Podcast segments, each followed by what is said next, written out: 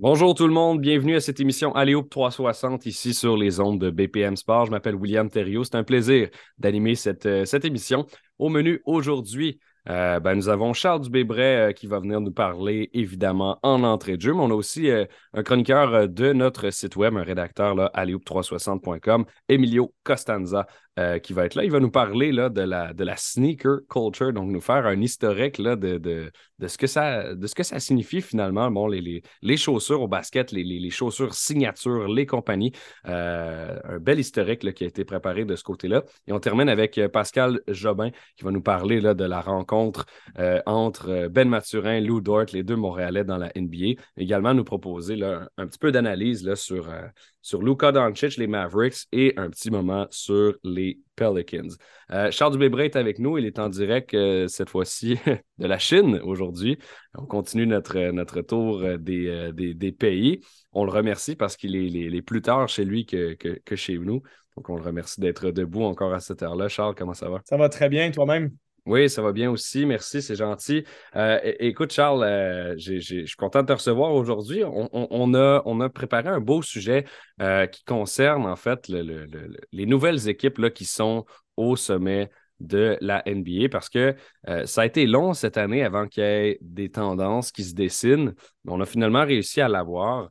Euh, Denver, les Nuggets et les Grizzlies de, Memphis sont les deux équipes à battre présentement dans la conférence de l'Ouest. Ils, réussissent particulièrement bien, à commencer par les Nuggets euh, qui ont une fiche de 33-13, la meilleure dans la conférence de l'Ouest.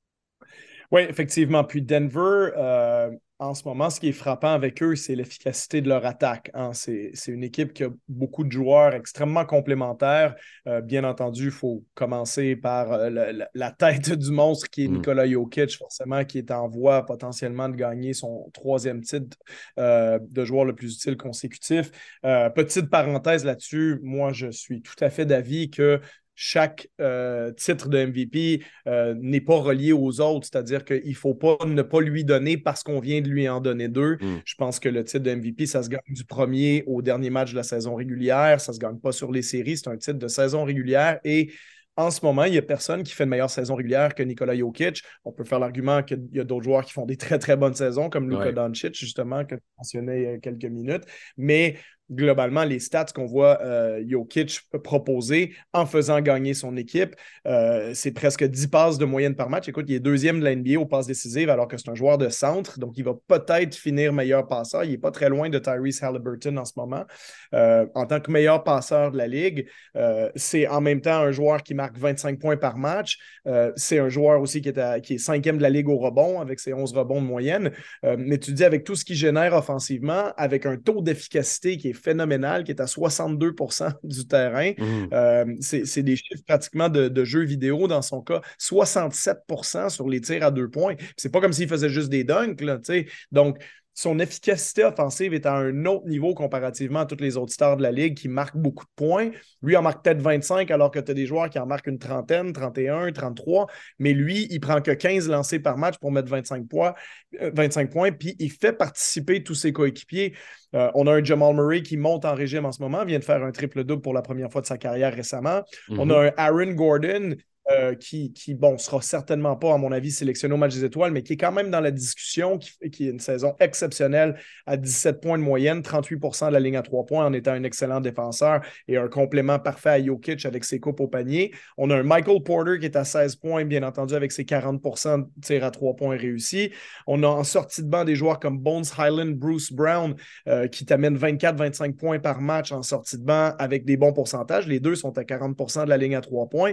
Et Kentavious Caldwell Pope, qui est le cinquième titulaire de l'équipe, qui est là pour euh, défendre et mettre des trois points, il lance 47% de la ligne à trois points. Hmm. Donc, c'est une équipe qui, offensivement, en ce moment, démontre une chose, c'est on n'a pas de faiblesse, on est bon à toutes les positions, on est complémentaire, on est premier de la NBA au, pourcentage à trois points, on est top 5 euh, au, tir au panier. Ça veut dire que peu importe on, on lance de où, on est dans l'élite.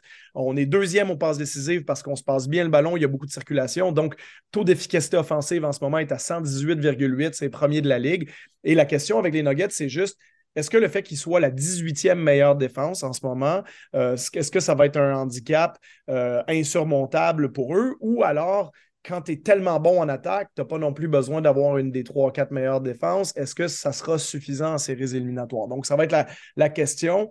Euh, mais au vu de ce qu'il propose en ce moment à Denver, je pense que c'est dur d'imaginer qu'il ne se rendrait pas au moins en finale de conférence cette, saison. Et je te pose la question, étant donné que tu es un entraîneur de basket professionnel, qu'est-ce que tu penses de, du travail de Mike Malone là-dedans, dans, dans, tout ce qui se passe à Denver? À quel point est-ce que lui ce qu'il fait, ce qu'il propose, ben, ça a un impact finalement sur les résultats de, cette équipe-là.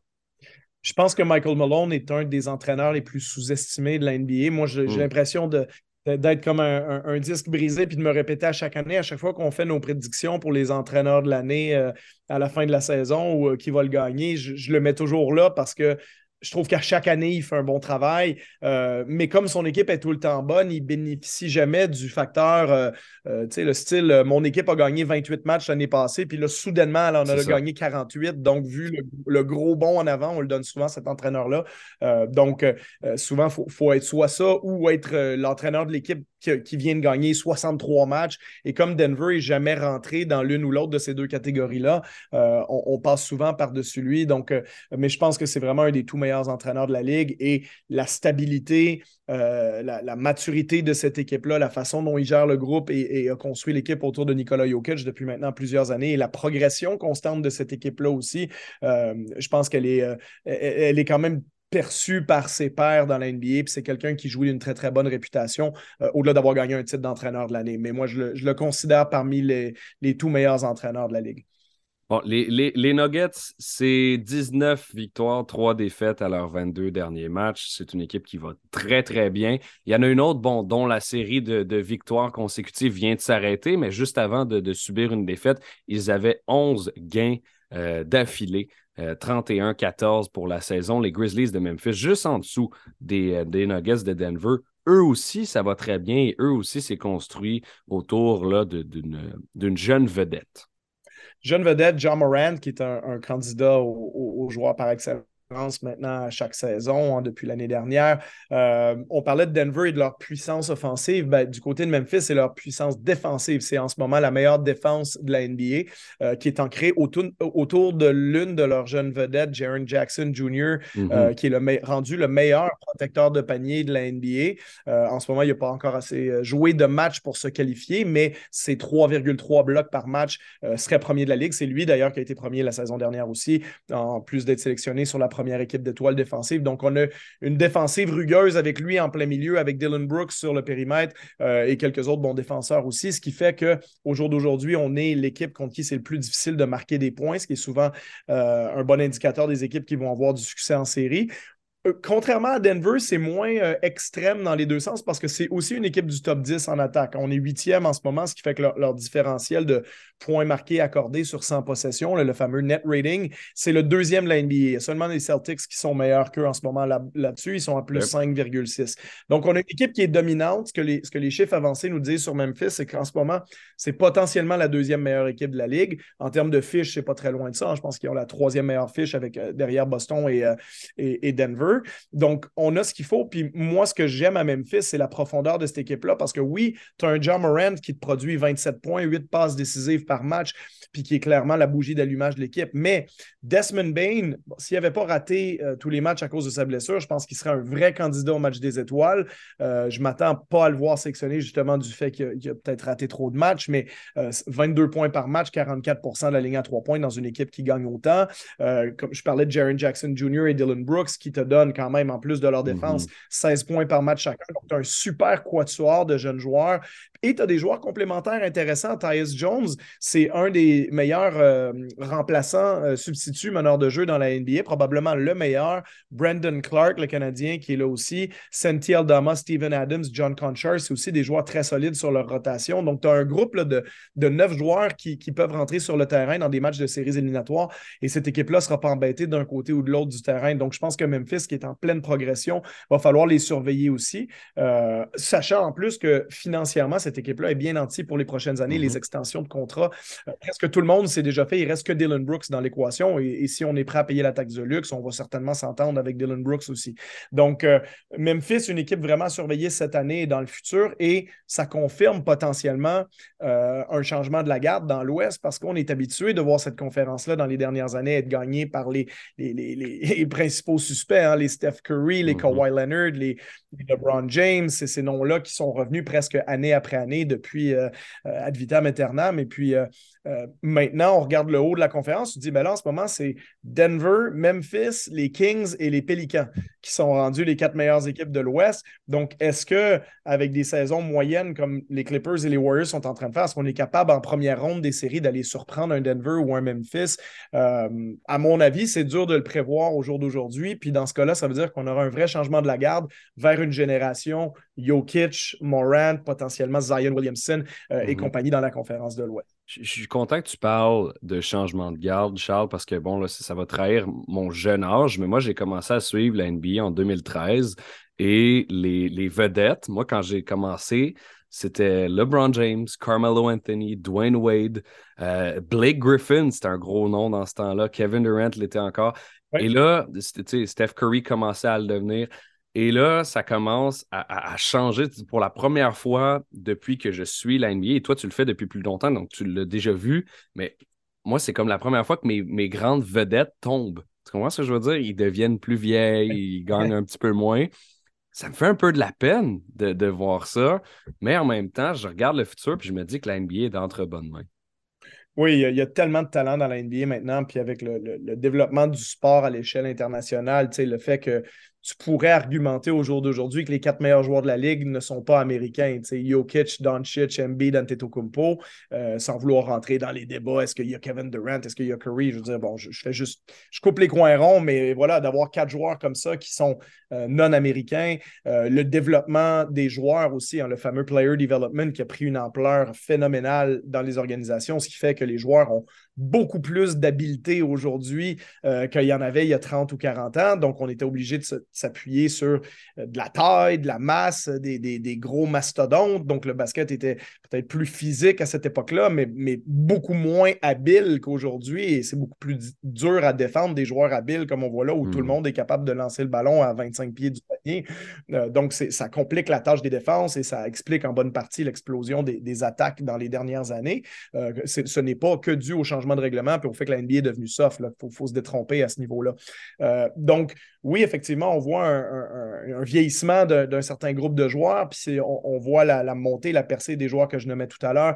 Euh, dans la conférence de l'Est, on peut penser à Jason Tatum. On voit qu'en ce moment, euh, Joel Embiid et les Sixers sont deuxièmes. Euh, donc, ces équipes-là, justement, qui, potentiellement pourraient peut-être atteindre une finale de l'NBA. Antetokounmpo, lui, a déjà commencé son règne d'une certaine façon avec ses titres de MVP puis son championnat. Donc, lui a déjà, disons, intégré tout ça. mais c'est pour moi, c'est fascinant aussi, hein, qui, est un peu plus, euh, qui, est un peu plus vieux que toi, euh, mhm. de voir, euh, parce qu'à chaque, à chaque décennie, tu te rends compte que les championnats sont gagnés par à peu près quatre ou cinq joueurs. Il faut que tu remontes loin pour trouver un championnat qui n'a pas été gagné soit par LeBron James, Steph Curry, Yanis Antetokounmpo ou Kawhi Leonard. Euh, puis on pourrait inclure Kevin Durant là-dedans. Bon, il les a gagnés avec Curry, mais je veux dire, je viens de te nommer quatre joueurs, puis je viens de couvrir tous les championnats jusqu'à Dirk Nowitzki en 2011. Puis là, si on faisait le même exercice, on pourrait rajouter, mettons, euh, Dirk Nowitzki, Kobe Bryant, euh, Tim Duncan, Shaquille O'Neal. Puis là, tu viens de courir, couvrir à peu près tous les championnats, sauf un, jusqu'en 1999. Donc, qui sont les, les, trois ou quatre de la prochaine génération. Puis on, les perçoit, hein. on sent que Doncic est assez fort pour ça. Bon, Antetokounmpo, lui, il s'est déjà invité à la danse. Pardon. il a déjà gagné son championnat. rentrer là-dedans aussi. Ben, c'est ça, potentiellement Tatum, peut-être un, John Morant, peut-être éventuellement un Zion Williamson s'il est en santé. Peut-être Jokic, hein, si Denver se rend loin cette année, on ne sait pas. Jokic, et Embiid ont, clairement, à mon avis, le niveau pour. Par contre, ce qui est sûr, et c'est ce qu'on voit avec chaque génération, c'est que certains d'entre eux n'y arriveront pas. De la même hmm. façon que euh, tu mentionnais Carmelo Anthony, n'y est jamais arrivé à l'époque. Chris Paul, qu'on a, ah. qui est passé pas très loin avec les. Ça, ça me fait mal. Chris, Paul, c'est mon joueur favori de tous les temps. Ah. Dans, un scénario peut-être différent, avec moins de blessures avec les Clippers, mm. peut-être que l'histoire a été différente. Bon, Anthony Davis a fini par gagner avec les Lakers en, s'associant à LeBron James, mais disons qu'en ce moment, les Lakers basés plutôt sur Anthony Davis, c'est blessure après blessure, donc on ne sait pas mm. s'il peut vraiment les mettre sur son dos jusqu'au bout. Euh, mais bon, on aura la réponse dans 10 ans sur ceux qui ont réussi ou pas, mais on sent effectivement qu'on est peut-être au tournant de c'était peut-être le dernier championnat de Steph Curry l'année passée. Puis bon, on peut se tromper, hein, si ça se trouve dans six mois, les Warriors vont être champions, mais euh, je pense qu'on commence progressivement à voir que ces joueurs-là, euh, leurs belles années sont plutôt derrière eux et que c'est peut-être le temps qu'il y ait une plus jeune génération qui se mette à dominer. Et, quand tu regardes ça, Charles, euh, les changements de, génération comme ça, qu'est-ce que ça, qu'est-ce que ça t'inspire? À quoi ça te fait penser de, de voir euh, euh, euh, un groupe d'étoiles, de, vedettes qui ont été le visage de la Ligue et qui, là, qui, qui, passent le flambeau en quelque sorte. Ben, comme je te dis, quand tu vas avoir 20 ans de plus, tu as un peu plus de, recul. Comme, comme moi, ça m'a fait bizarre quand j'ai vu Michael Jordan prendre sa retraite parce que quand j'ai commencé à suivre le basket, la première saison dont je me rappelle bien, la première finale NBA dont je me rappelle, c'est, c'est la dernière année de Magic Johnson avec une, une pâle copie des Lakers qui n'étaient plus vraiment les Lakers des années 80 puisque c'était de Magic avec Vladé Divac et Sam Perkins. Donc oui, il y avait encore James Worthy, mais c'était pas, c'était pas la, la, vraie puissance des Lakers qui ont, qui ont joué les Celtics euh, pendant les années 80.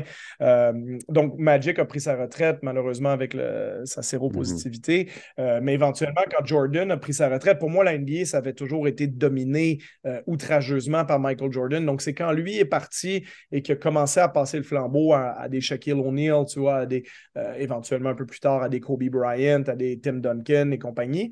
Euh, ben, là, on a vu justement que les, stars, elles ne sont pas éternelles. Hein. Les joueurs, ils prennent leur retraite, puis éventuellement, mm.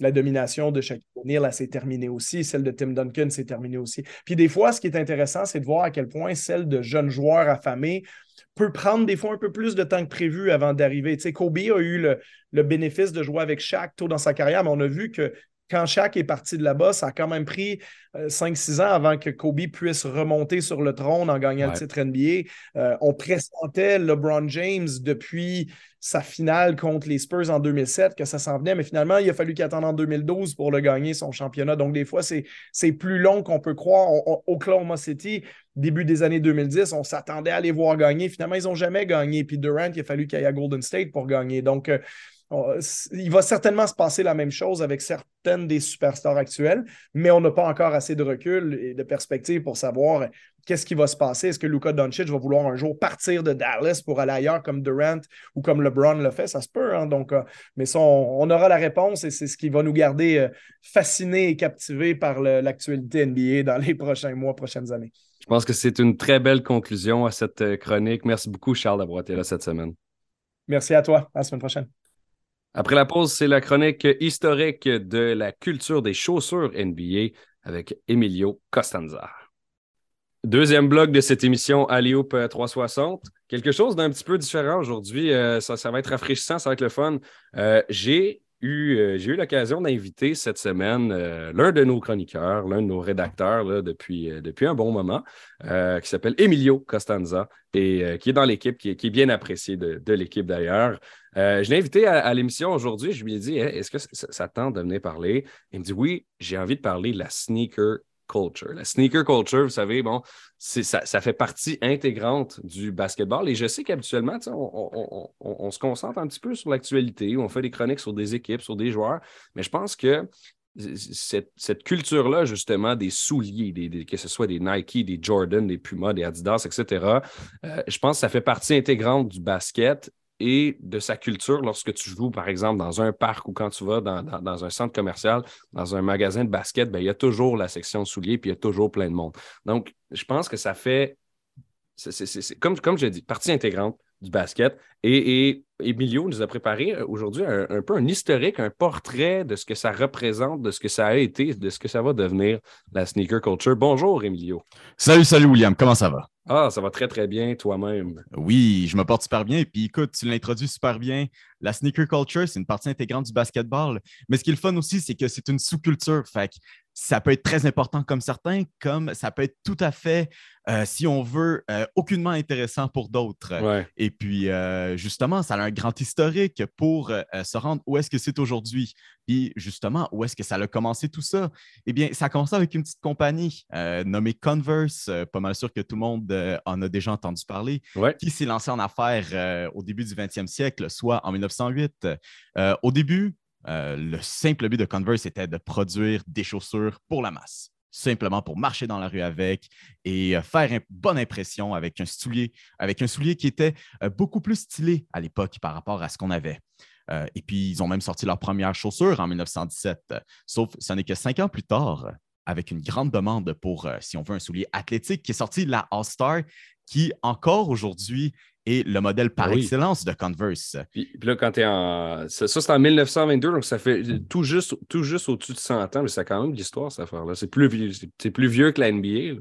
Exactement. Et puis, euh, initialement, oui, elle était utilisée au basketball, sauf que ce n'était pas raffiné. C'est seulement une dizaine d'années plus tard qu'est arrivé un certain dénommé Chuck Taylor qui est venu mm. travailler un petit peu euh, sur euh, la chaussure. Et puis, euh, après ça, le soulier est sorti. Ça a été le soulier des, des Jeux olympiques de 1936. Et puis après ça, elle a fait son entrée au basketball. Et lorsque je dis qu'elle a dominé, je crois que je n'ai même pas les mots en fait pour expliquer à quel point la la, Chuck Taylor était omniprésente dans la culture du basketball. C'est tout le monde qui avait ça. Tout le monde l'avait au pied tout le monde l'avait au pied, mais c'était à tous les niveaux. Donc, oui, on l'avait au professionnel.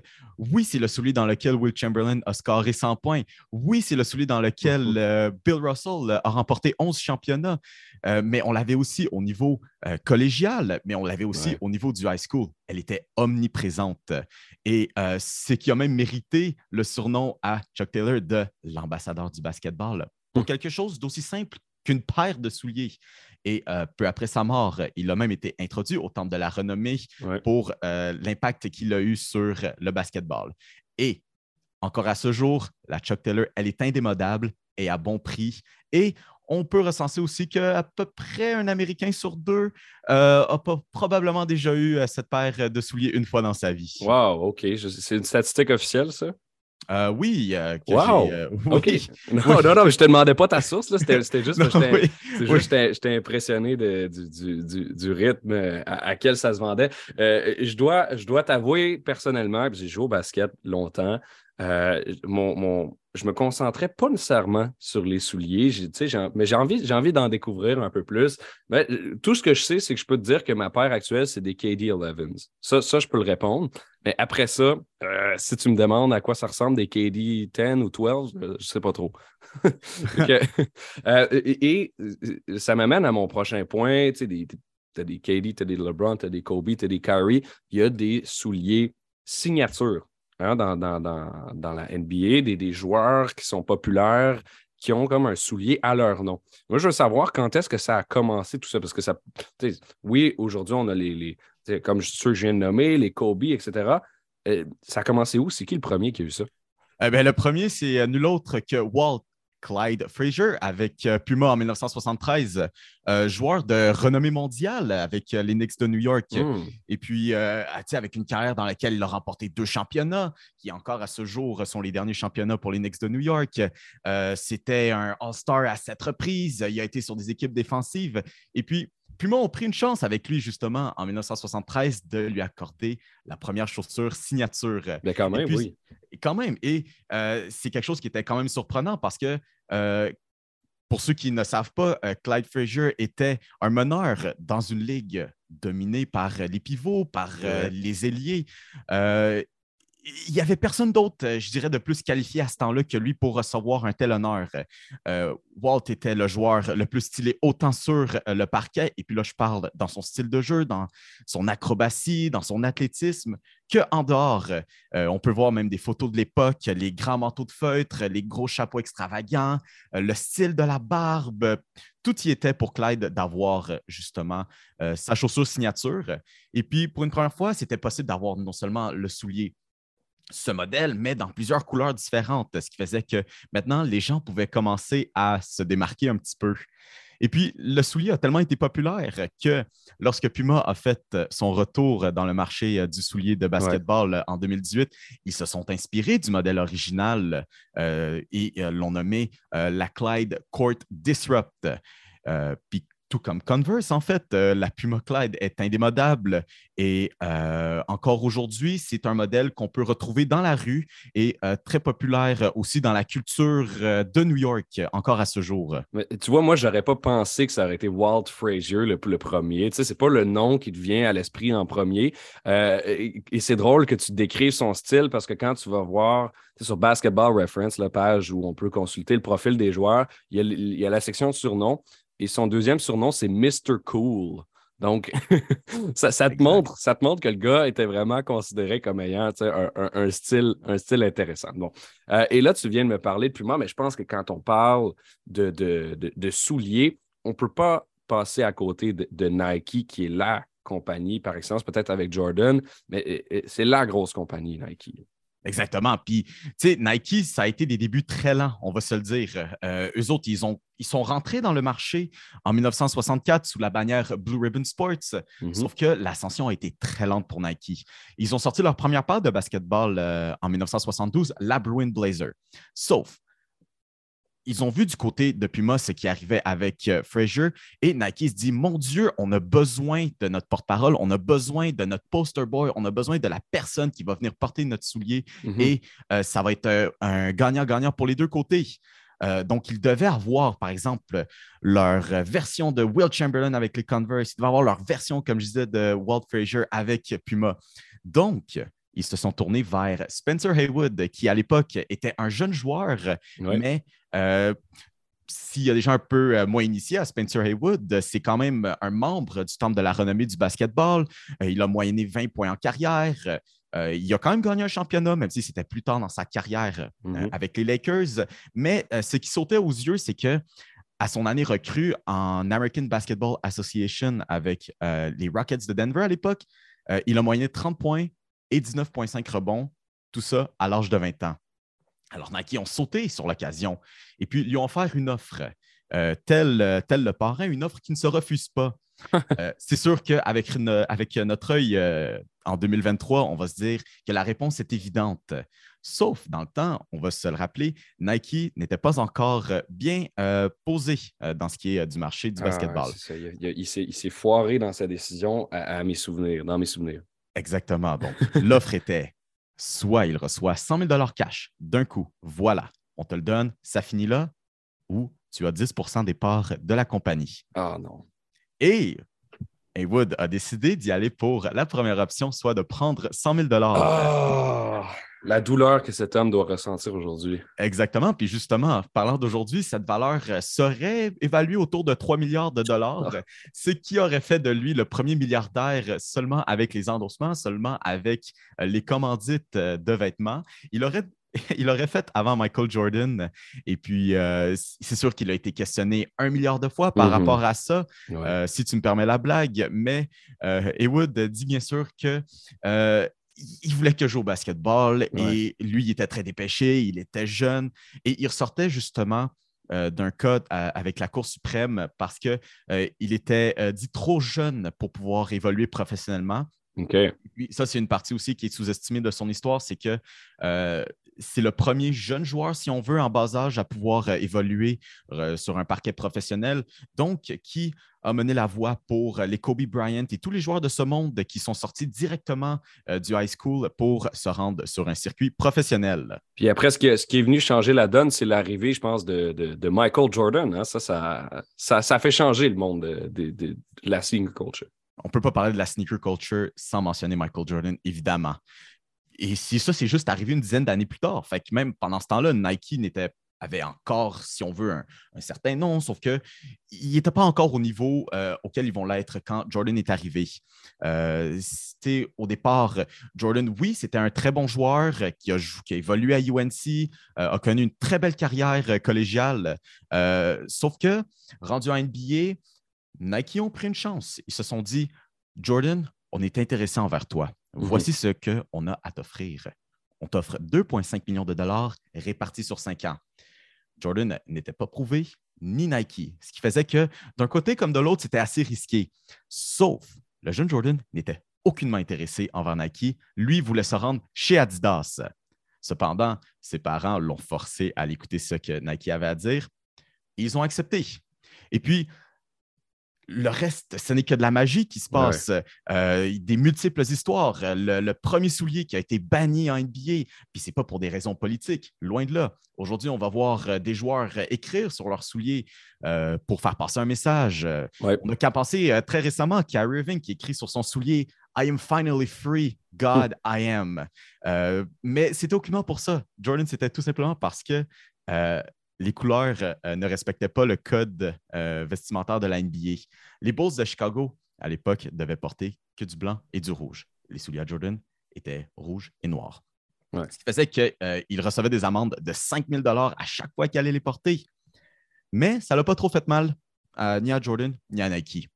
Parce que la compagnie prédisait à la première année à peu près 3 millions de dollars en vente et puis finalement, euh, ce chiffre s'est euh, complètement fait démolir et on est passé à 126 millions de dollars en vente en une année.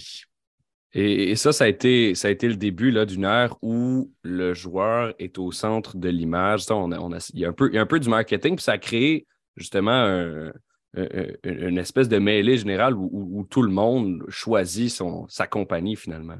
Mm-hmm. Puis tu le mentionnais justement en début de segment, oui, c'est la mêlée générale, mais c'est aussi justement le début du marketing publicitaire pour les joueurs. On veut vendre une image. Euh, le fameux Be Like Mike, quelque chose qui a mhm. été utilisé dans la chanson euh, Wings de Macklemore aussi. On veut vendre l'image. On veut que tu sois comme Michael Jordan. D'avoir ces souliers font que tu peux voler comme Mike. Et puis, de là est arrivé le début du storytelling qui va venir avec le soulier. Les, juste à penser au Jordan 4 euh, qui euh, représente euh, le tir contre les Cavaliers de Cleveland en 1989. On n'a qu'à penser les Jordan 3 avec le concours de dunk en 1988, les Space Jam des Jordan 11. Et puis, à partir de là, tout le monde s'est dit qu'il peut créer sa propre histoire et euh, son propre euh, branding avec chacune des marques. Donc, mm-hmm. tout le monde arrive sur le marché. On a parlé de Jordan, on a parlé de Nike, on a parlé euh, un petit peu d'Adidas, de Converse, mais maintenant, on a New Balance qui rentre sur le marché.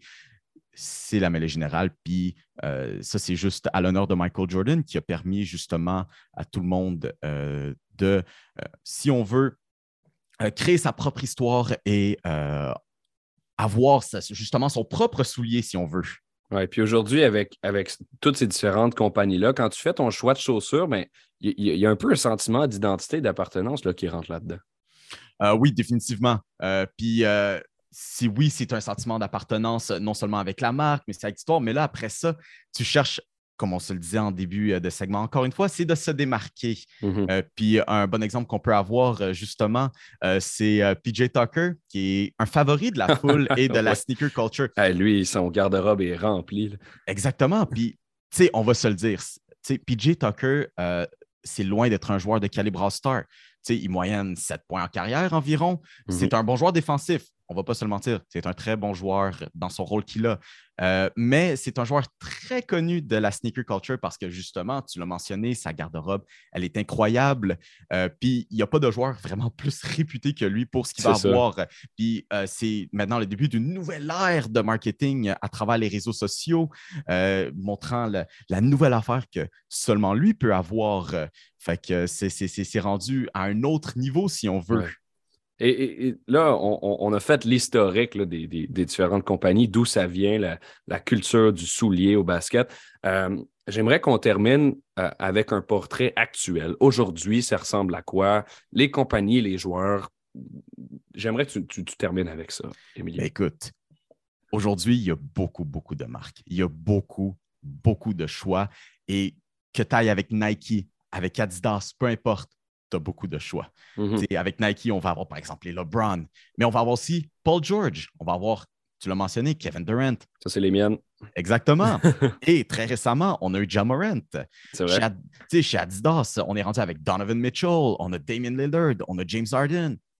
Et puis là, chez Jordan, qui techniquement est encore une sous-bannière de Nike, on a Luka Doncic, excuse-moi, on a Zion Williamson, on a Chris Paul.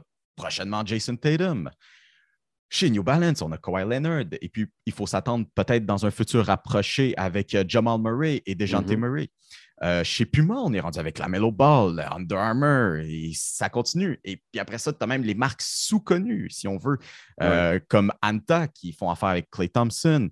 Euh, on a Leaning, qui avait affaire avec Dwayne Wade. Et puis même, mm-hmm. Spencer Dinwiddie a sa propre marque de chaussures nommée Kairos, si je mentionne bien le nom. tout ça pour dire, le marché est saturé. Oui, le marché est saturé. Mais, écoute, euh, c'est tout le temps qu'on avait aujourd'hui, Emilio. Je, te remercie d'être venu passer euh, un peu de temps avec nous pour discuter de la sneaker culture. Ça fait un sujet différent, euh, mais ô combien intéressant. Si tu as des idées, n'hésite pas à me réécrire. Ben, on, va, on, va, on va se refaire ça. On va se refaire ça, définitivement. Au retour de la pause, c'est la chronique de Pascal Jobin. On discute du premier match dans la NBA entre Ben Maturin et Lou Dort des Fiertés montréalaises. Vous écoutez toujours l'émission Alliop 360 sur les ondes de BPM Sport et nous en sommes à notre dernier segment de la semaine euh, ici sur euh, les ondes de la radio sportive montréalaise et un petit peu partout au Québec. On accueille euh, Pascal Jobin pour la deuxième semaine consécutive, chroniqueur que j'aime bien recevoir, que, que j'ai envie d'inviter plus souvent. ses chroniques sont pertinentes, ses, points de vue sont intéressants et, et, je pense qu'on ne peut pas passer à côté cette semaine pour commencer cette chronique de la rencontre entre Bénédicte Mathurin et Lou Gensdor. La première entre les deux Montréalais dans la NBA, ça a été beau à voir. Il y a eu un échange de maillots euh, à la fin du match. Il y a eu euh, des citations en conférence de presse de l'un côté comme de l'autre. Euh, les deux se sont mutuellement félicités, se sont mutuellement défendus aussi sur le terrain durant la partie. Donc, Pascal, d'abord, bonjour. Bonjour, comment ça va? ça va très bien toi-même? Très, très bien. Content d'être de retour sur ton euh, super show de basket que j'adore. Ah, merci, c'est gentil, Pascal. Écoute, euh, plusieurs Montréalais l'ont vu. Ça a, été, ça a été diffusé à RDS euh, cette semaine. Le match Ben Maturin, Lou Gensdor.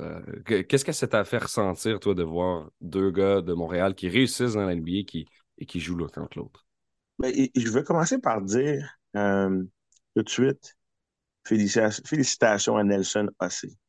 Nelson Ossé, qui est euh, en charge du programme de Parc Extension, qui est impliqué, qui est impliqué depuis des années, au-dessus de 20 ans avec le programme de Broco d'élite. Et lui, il doit avoir un petit pincement. Je ne sais pas s'il a eu la chance d'être au match, euh, mais c'est deux bonhommes qui ont, grandi dans son programme. C'est deux bonhommes euh, qui, sont, qui sont impliqués avec beaucoup d'élite, euh, et puis, je suis certain que, on est fiers, moi, les, Montréalais, la, communauté basket, mais Nelson va avoir un petit sourire. Euh, puis, je suis vraiment content pour lui par rapport à ce qu'il a fait, à son implication avec ces deux jeunes hommes-là. Mais écoute, de voir deux gars de Montréal, des gars d'ici, qui ont, ils ont, joué du Benjamin, du cadet, mm-hmm. euh, ils, ont, joué partout, sur la rive sud, sur la rive nord, à Québec et de les voir sur un, match, sur un terrain NBA. Mais pas seulement ça, ils étaient les deux.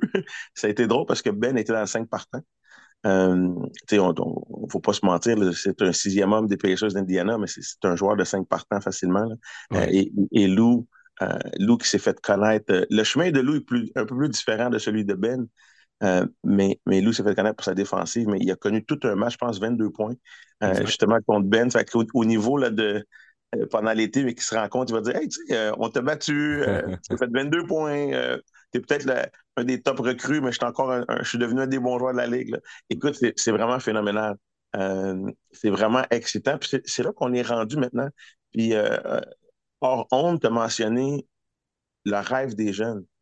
Moi, je, là, tu as un, vieux chroniqueur comme moi qui, qui, se faisait dire quand il était jeune dans les années 80, oublie ça, c'est un rêve la NCAA, puis c'est un rêve de, passer les douanes, comme je pourrais dire. Euh, ou maintenant, euh, on, a euh, une, genre d'opinion de, dire, écoute, on est capable de jouer dans des bons, dans des bons prep schools américains, dans des, bons universités, dans des bonnes universités américaines, et peut-être faire la NBA et, devenir un joueur de basket professionnel, ce qui est vraiment intéressant. Et de là, d'avoir cette image-là qui a passé partout avec, comme tu l'as mentionné, l'échange des chandails des, des deux garçons. Euh, ben de 20 ans, Lou de 23 ans, puis il y a beaucoup de jeunes qui y croient. Puis il y a beaucoup de jeunes qui se disent euh, on va travailler fort.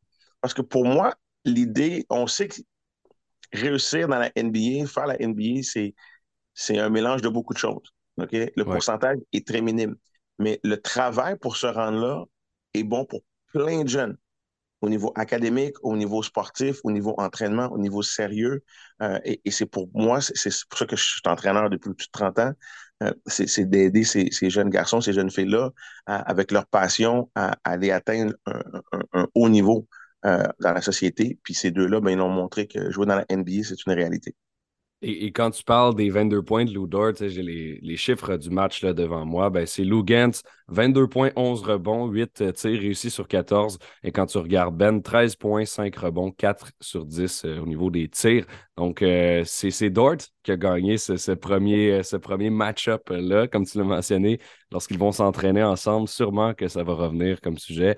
Et connaissant un peu le caractère de Ben Maturin, je pense que la prochaine fois que le Pacers et le Thunder s'ajoutent contre, il va essayer de sortir plus que 13 points. J'ai des, des citations qui ont sorti en conférence de presse. Je, te, les lis, puis ensuite tu pourras, tu pourras réagir à ce, qu'ils ont dit. Donc là, c'est Ben Maturin qui, parle de la rencontre avec Lou Dort et qui dit c'était un honneur pour moi. Euh, il, y avait des, kids qui regardaient le match. C'était une bonne chose pour Montréal, mais aussi pour la communauté haïtienne d'avoir deux euh, Canadiens haïtiens de jouer l'un contre l'autre dans la NBA. C'était euh, une très, très bonne chose. Ensuite, Dort qui dit il n'y a aucun de, nous, entre lui et moi, qui, nous aurait, qui se serait attendu à ce qu'on soit ici dans la NBA et à jouer l'un contre l'autre. Et en plus, il, réussit bien. Il va vraiment euh, rester dans la ligue pour un long moment, ce qui est gros, euh, pas seulement pour nous, mais aussi pour la ville de Montréal. Donc, deux, très, très belles euh, citations là, sorties des, conférences d'après-match. Écoute, absolument, tu as tout à fait raison. oui, fierté pour Montréal, fierté communauté haïtienne, fierté pour ce que les, entraîneurs, le, système de basket au Québec euh, essaie de faire à, chaque année. Puis, je suis content que, que, Lou ait mentionné, c'est un rêve, la NBA, il ne faut pas se mentir. Jouer, jouer dans une ligue professionnelle, que ce soit au basket, au soccer, au football, même au hockey, c'est un rêve parce que le, le, nombre d'élus est très minime comparé au nombre de participants qui essayent d'atteindre ces ligues-là. Euh, et puis de mentionner, c'est pas juste deux joueurs qui ont fait la NBA. C'est deux joueurs qui ont un impact avec leur club. C'est deux joueurs qui vont avoir une carrière d'au-dessus de 10 ans, selon moi. Et ça, c'est rare. Euh, je, je, vais revenir un peu en arrière pour dire, Samuel D'Alembert, un, un, jeune immigré d'Haïti qui est venu ici, qui j'ai eu la chance d'entraîner. Lui, il a fait presque 14 ans dans la NBA. Euh, et puis, euh, c'est le fun de voir ça. Et, et mon feeling, c'est que ça va continuer. Euh, puis, oui, il y a une fierté, puis ton, ton, ton, ton show en parle. Il faut qu'on continue d'en parler. RDS rentre dans ça. Euh, moi, j'ai la chance, je vais être honnête avec toi, j'ai fait le 3 contre 3 FIBA euh, à TVA Sport. On va recommencer cette année encore à le faire. Le basketball est là. Euh, et, et, là pour rester. Puis je pense qu'on embarque. J'ai hâte de voir quelle équipe NBA va revenir l'année prochaine à Montréal, quel match mm-hmm. on va avoir, qu'est-ce qui va se passer. Puis tu sais très bien qu'on va, on va toujours entendre parler est-ce qu'on va avoir une équipe à Montréal? Mais là, ça commence à être encore plus piquant. Parce que là, on, on, dit, on, a, on, a, même des joueurs capables de jouer. On pourrait monter un club de Canadiens pour Toronto, Montréal, pour être compétitif. Oui, tranquillement, pas vite, ça, ça, devient le cas. Je pense que le, Canada sur la scène internationale devient, euh, devient pas mal, du moins quand tous nos joueurs le sont là. Euh, merci Pascal pour ce, petit bout sur, euh, sur les, les, deux joueurs de Montréal. Euh, j'aimerais enchaîner. On avait, on avait préparé un sujet également là, euh, qui, était assez intéressant selon moi. Tu voulais qu'on parle de Luka Doncic et des Mavericks de Dallas. Pourquoi? Ben, c'est parce que Luka Doncic, il a un style de jeu euh, assez particulier. Hein. C'est beaucoup lui qui a le ballon dans le, schéma, dans le plan de match de Jason Kidd chez les Mavericks. Et on, se demande, ben, est-ce que ça peut vraiment connaître du succès en séries éliminatoires, ce type de jeu-là? Euh, j'entends souvent les analystes NBA, les anciens joueurs euh, parler est-ce que tu peux gagner un championnat quand ton meilleur joueur domine le ballon autant? Euh, hmm. LeBron James, on, a toujours senti, et le, LeBron a toujours dit, c'est un joueur d'équipe. LeBron avait souvent le ballon dans les mains, peut-être pas autant. Le, dernier joueur qu'on a vu qui a été joueur de la, joueur de la Ligue qui a eu du succès avec son équipe, mais qui dominait la balle. Je pense 80% du temps, le ballon, le ballon de c'était James Harden. Oui, avec les Rockets. Et on a vu la recette à Houston. On a, on a essayé d'amener du monde avec lui. On a même emmené Chris Paul. Mais ça n'a ça, jamais été euh, assez pour gagner un championnat ou même se rendre en finale NBA. Et de la façon que, que Dallas joue, le style qu'il joue, là, on a réussi à passer. Euh, on a battu Phoenix l'année passée, si je me souviens bien. On, s'est rendu en deuxième ronde. Mais est-ce que c'est est-ce que est-ce qu'un joueur et Luca, pour moi, est spécial. On sait qu'il est spécial. Mais est-ce que c'est assez euh, pour aller gagner un championnat NBA pour Dallas? Si, si, je, si, on prend juste Dallas avec Dirk Nowitzki, euh, même Jason Kidd, qui est son entraîneur maintenant, qui gagner un championnat NBA, c'était quand même un, style plus d'équipe. Le ballon bougeait beaucoup plus. Euh, mais en ce moment, Luca, statistiquement, c'est spectaculaire. Ce qu'il fait offensivement, c'est spectaculaire. 60 points, un, triple doublé. Euh, mais est-ce que c'est ce style-là, parce que c'est un style en passant, cette équipe-là, tout commence et finit avec Luka Doncic. Est-ce que c'est assez pour gagner un championnat? Et, je pense que c'est intéressant de voir dans les prochaines années. On sait que Luka va être euh, un, joueur MVP de la Ligue. Euh, mais moi, je ne suis pas convaincu. Je pense qu'on a besoin d'ajouter un, un autre joueur qui est capable de, de, dominer, pas nécessairement de dominer le ballon, mais d'être capable de faire beaucoup de choses. Il y a besoin d'un d'un autre mini Luca, exemple, avec lui. Et ça, de le trouver, ça va être difficile. moi, j'ai l'impression, quand on parle de championnat, qu'il y a souvent la notion de joueur 1, joueur 2, joueur 3. Ça t'en prend 3 au moins qui ont des compétences solides. Je pense que ton Big Three, entre guillemets, doit être très bon pour que tu puisses gagner un championnat dans la NBA d'aujourd'hui. Là, Luca, aucun doute qu'il est numéro 1. Mais ensuite, tu regardes l'effectif des Mavericks. C'est qui ton numéro 2, numéro 3 sur un championnat? C'est Christian Wood puis Spencer Dinwiddie. Quand tu regardes ce qu'il a gagné dans les dernières années, le numéro 2, c'était Clay Thompson, Curry ou Durant, dépendamment de si tu places Steph Curry ou Durant au-dessus de lui. Exact, exactement. Euh, avec les Bucks, tu as un Chris Middleton, Drew Holiday qui sont solides, qui, qui ont tous les deux été des All-Stars durant leur carrière. Quand tu regardes, euh, tu sais, même Cleveland qui a gagné, quand Cleveland a gagné, Kyrie Irving, Kevin Love, tu sais, il y a, ou, les Lakers, Anthony Davis. Euh, et ça te prend, ça prend des, des, joueurs solides. Et pour moi, les Mavericks, ils ont pas en ce moment. Puis quand on regarde leurs résultats récemment, hein, dans leur dernière rencontre, ben, ça va pas super bien.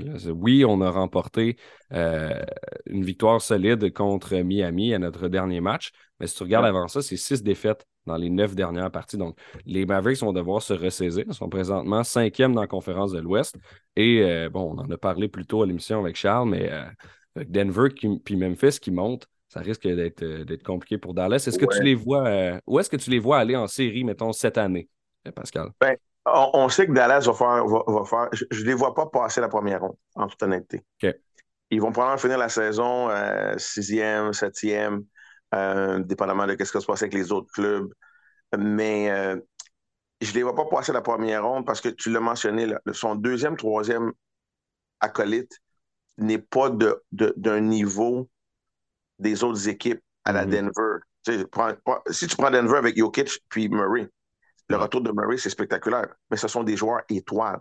C'est pas juste un deuxième, troisième joueur, ce sont des joueurs étoiles. Luca a besoin d'avoir un autre joueur étoile. Maintenant, est-ce qu'il va y avoir un échange? une des raisons pourquoi je voulais qu'on en parle, c'est que Mark Cuban a dit qu'il adorait son équipe. Luca n'a jamais demandé d'emmener d'autres joueurs, puis il n'a pas parlé de ça, puis blablabla. Puis souvent, souvent, ce que je trouve dans les médias, c'est que quand on entend des commentaires de, de directeur général ou de propriétaire d'équipe, ça veut dire que vous en avez parlé finalement. moi, je pense que Dallas regarde pour, il faut faire un échange d'impact. Qui est-ce que tu peux aller chercher? Qui est-ce que tu peux amener peut-être un jeune joueur?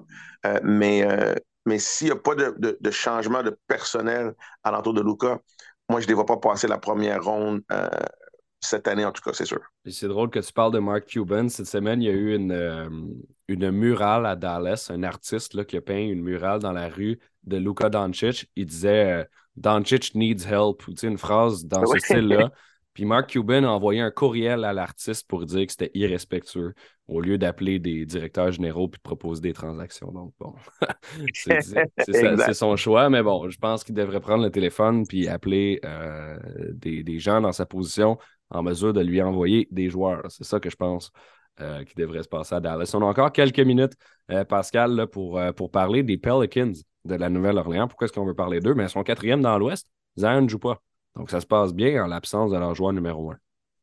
Écoute, c'est une équipe, euh, comme joueur, il y a beaucoup de joueurs qui, voudraient, qui voudraient jouer à la Nouvelle-Orléans à cause de l'entraîneur. Willie Green est tout un entraîneur, jeune entraîneur, le commentaire, un, player's coach, un joueur de, un entraîneur de joueurs, mais c'est vraiment lui. Là. Ça serait sa photo dans le dictionnaire, son équipe. c'est vraiment Willie Green. Euh, il est aimé. C'est quelqu'un de professionnel, sérieux, respectueux envers ses joueurs.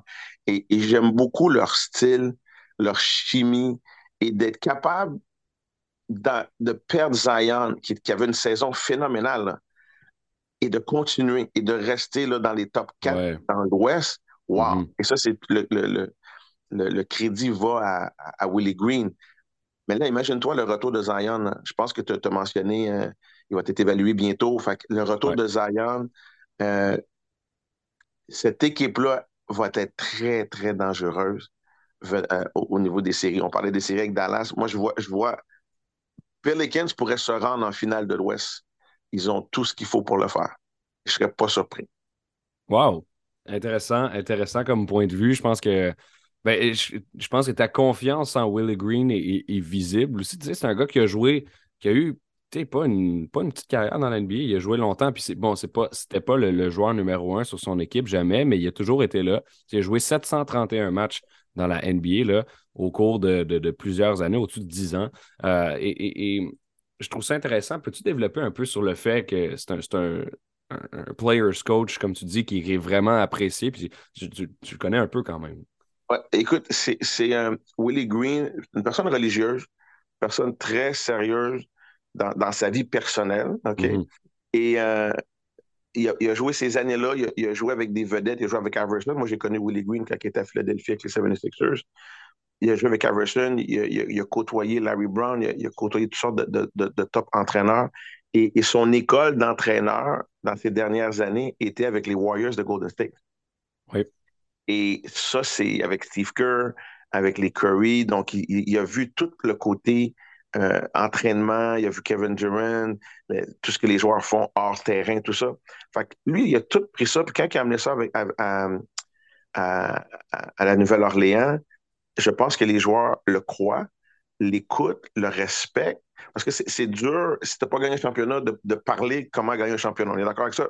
il y a des joueurs qui ne veulent pas écouter un entraîneur qui n'a pas fait certaines choses. Mais techniquement, Woody Green a gagné un championnat comme entraîneur avec les Warriors de Golden State. Mm-hmm. Donc, euh, et son approche, elle est très respectueuse, mais très directe. Il rend tous les joueurs responsables de ce qu'ils ont à faire. Euh, quand il dit quelque chose, il le fait. Puis je dis pas que les autres entraîneurs font pas ça, puis des, fois ça a l'air redondant, on entend des choses, mais Willie Green, euh, selon mes oui-dire, c'est que lui, quand il dit voici comment on va fonctionner. Et, je pense que son meilleur travail a été de calmement parler avec Zion, avec la famille de Zion, pour dire voici ce que nous, on peut faire alentour de Zion. Euh, et, maintenant, Zion ne parle pas d'aller ailleurs.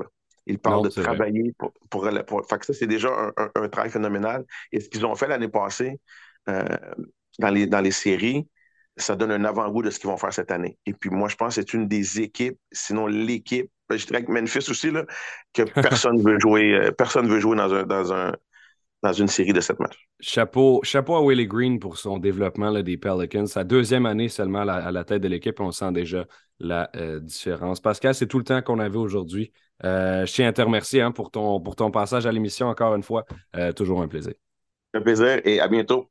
Yes, merci beaucoup. Euh, c'est ce qui conclut notre émission Alioub 360 aujourd'hui sur les ondes de BPM Sport. Je tiens à remercier évidemment Pascal Jobin que vous venez d'entendre, mais également Charles Dubébret et Emilio Costanza qui ont été aujourd'hui nos trois euh, chroniqueurs. Je vous invite euh, évidemment à aller lire notre contenu d'actualité, nos chroniques sur le site alioub360.com parce qu'on publie plusieurs textes tous les jours, au moins 5-6 textes hein, sur l'actualité de la NBA, de la NCAA, du basket québécois pour vous tenir au courant en français de ce qui se passe euh, sur la planète basket, sur les réseaux sociaux, Facebook, Twitter, Instagram. C'est Aléoup 360. Et puis, on se retrouve la semaine prochaine, même heure, même poste, dimanche 15h, BPM Sport.